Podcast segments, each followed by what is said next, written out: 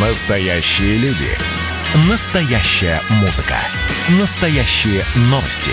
Радио «Комсомольская правда». Радио про настоящее. 97,2 FM. эм. Как дела, Россия? Ватсап-страна! Вы слушаете радио «Комсомольская правда».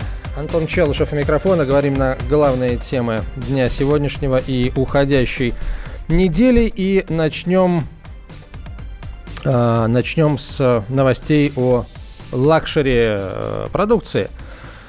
Э, Французская компания Moet Hennessy, один из самых крупных производителей алкогольных напитков в мире, э, владеет в том числе брендом «Вдова Клико», объявила о приостановке поставок шампанского в Россию.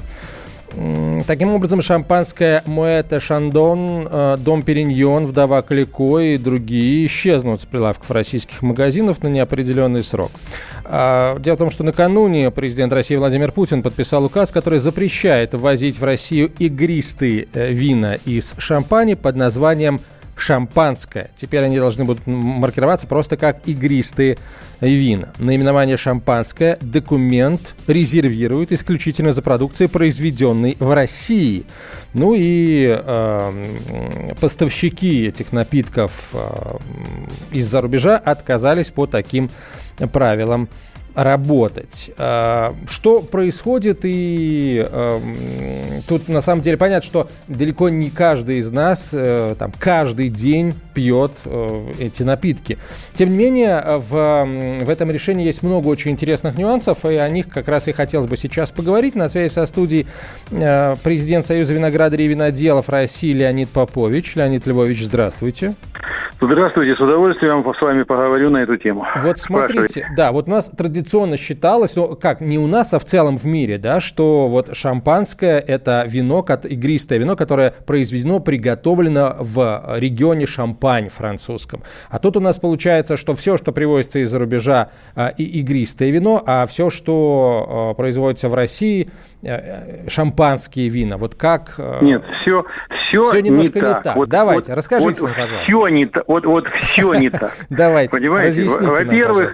На бутылке, когда в провинции Шампань наклеивают бу- этикетку и пишут на нем Шампань и Шампейн, как название шампанского, и привозят в России, в России никто не заставляет сдирать эту этикетку или черным маркером зачеркивать на ней слово «шампанское» и писать словом «игристое», как можно может показаться на первый случай. Да, Это вот чушь выглядит болотная. это всё именно вот чушь- так, это- да. это чушь болотная. На Так. самом деле, эта продукция как выпускалась, так и выпускается. Как привозилась и продавалась, так, я думаю, будет привозиться и выпускаться. Единственное, что сейчас они, должны сделать, они прийти должны в Россию, отдать в лабораторию свою бутылку шампанского и сказать, пожалуйста, скажите нам ответ на следующий вопрос. Наша продукция соответствует требованиям межгосударственного стандарта на игристые вина, по которым производятся все игристые и шампанское вино в России, и на соответствие которым проверяются все игристые вина, поступающие из всего мира к нам в страну. Их лаборатория проверяет и говорит, да, ваш продукт соответствует. И тогда на обратной стороне этикетки появляется маленькая наклейка на русском языке, на которой до- должно быть написано, данный продукт соответствует требованию э, национального или межгосударственного стандарта, номер такой-то, дата такая-то, в скобках игристое вино. И вот где появляется слово игристое вино на соответствие ему. Ну, вовсе никто не требует переименовывать э, эту продукцию в игристое вино. А, Леонид Львович, а что ж они тогда так сильно возмущаются? Такое ощущение, что вот мы как бы усомнились в качестве их продукции, но это выглядит вот так вот. Нет, наоборот. Мы говорим, пожалуйста, придите и подтвердите ваше качество. И тут возникает вопрос, так может они опасаются, что их качество не соответствует требованиям, которые мы предъявляем нашей стране к продуктам, которые пьет наше население? Понимаете? А, Если не боитесь, придите, проверьте. И что произойдет страшного от того, что на этикетке на обратной стороне на русском языке будет написано «соответствует требованию, стандартам на игристые вина». Ничего. Абсолютно согласен. А, то есть тогда как расценивать вот этот вот, эм, вот этот шаг, да, со стороны даже не самих а, производителей, а поставщиков, да? Как такая а вот там обидка, есть, что Там ли? есть масса нюансов, и мы сейчас попадаем в них. Дело в том, что требование соответствовать этому стандарту было давным-давно записано в 171 законе, который называется «О госрегулировании производства оборота алкогольной продукции в Российской Федерации». И вообще-то говоря, эти проверки должны быть, были происходить давно. Но там была маленькая оговорка, отправляющая еще к требованиям технических регламентов Таможенного союза.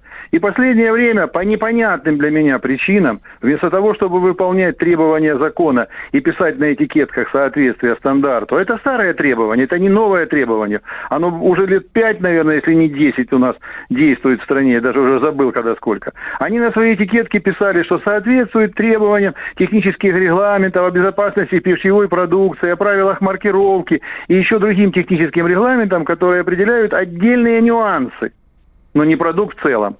А продукт в целом должен требовать соответствовать стандарту. Но им почему-то этого не хотелось сделать. И вот они этого не делали. А теперь э, с введением уже этих новых требований уже это обойти будет невозможно. И появляются новые контролирующие органы, которые будут смотреть на них, на их этикетку и задавать вопросы. Вот поэтому у них какая-то такая паника, и вот этот вот э, появилось это письмо. Но и самое главное, так. даже если они э, нам э, не перестанут поставлять эту продукцию, россияне не останутся без игристого вина. Во-первых, в России мы производим достаточно много прекрасных игристых вин по уровню, по качеству и под стоимости, соответствующих той продукции, которую они выпускают.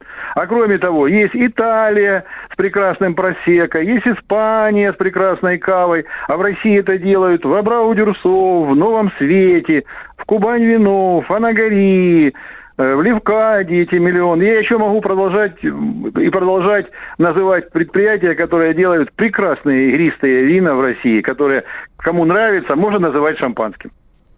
А, спасибо, спасибо большое. Вот давайте э, еще тогда один момент, э, последнее. Давай. Есть еще какие-то важные моменты в законе, какие-то нюансы, да, которые, на которые мы пока не обращаем внимания, просто потому что не столкнулись с э, Ну, вы знаете, мы об это, это все поймем в понедельник, потому что в законе есть переименование ряда продуктов, э, потеря, идет изменение нескольких слов, и э, вроде бы отсутствует переходный период, и поэтому контролирующие органы должны очень быстро в течение недели принять решение, как э, реагировать на то, что мы писали раньше в стандарте, и как будет дальше. Но если, я думаю, э, произойдет изменение, я думаю, что Росстандарт сможет быстро отреагировать на это и поменять некие слова в названиях стандартов, чтобы они соответствовали э, названиям в законе, потому что внутри требования поменялись, ну, поменялись, но незначительно.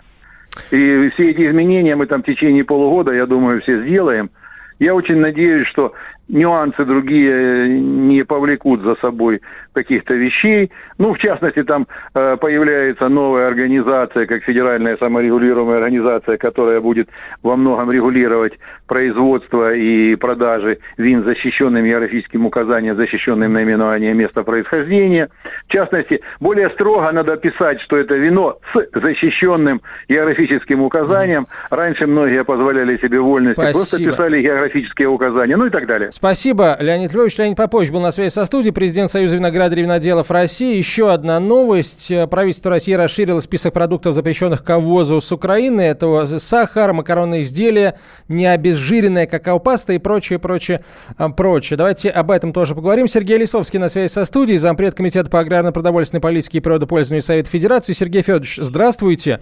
А, вот, да, здравствуйте. Вот это все мы почему э, запрещаем в поставке? Это связано с качеством качеством этой продукции, либо это, ну, такой чисто политический вопрос? Ну, здесь совокупность факторов. Ну, качество тоже имеет значение, потому что мы не можем контролировать то качество, которое могут дать нам украинские производители, имеется в виду на, на самом производстве. А для того, чтобы контролировать каждую упаковку в магазине, это слишком дорогое удовольствие, просто смысла нет. Проще ее эту продукцию не пускать. Вот, ну и, угу. так, ну, и, и, естественно, это защита собственных рынков. Э, меня вообще удивляет, что мы еще до сих пор работаем с Украиной. После, в общем-то, когда руководство страны, я имею в виду Украины, ведет такую антирусскую компанию, то, наверное, не стоит их пускать на наш рынок.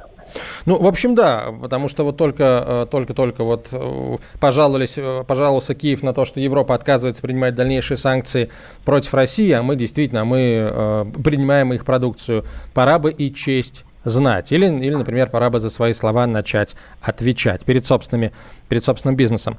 А, Сергей Федорович, спасибо вам большое. Сергей Лисовский был на связи со студией, зампред Комитета по аграрно-продовольственной политике и природопользованию а, Совета Федерации. А, есть у нас еще, наверное, минутка, да, я еще одну новость, связанную, опять же, с алкогольными напитками, приведу, чтобы, ну, тему закрыть, хотя я полагаю, что некоторые из нас тему, как вчера открыли, так вот до сих пор ею придерживаются, это вредно. Не надо. Сходим с темы. Владимир Путин подписал федеральный закон, который вносит поправки в закон о виноградарстве и виноделии и уточняет ряд терминов. Коньяк и коньяк России. Так вот, теперь коньяк. Это винодельческая продукция с объемной долей этилового спирта не менее 40%, изготовленная из коньячного дистиллята, выдержанного в контакте с древесиной дуба не менее трех лет.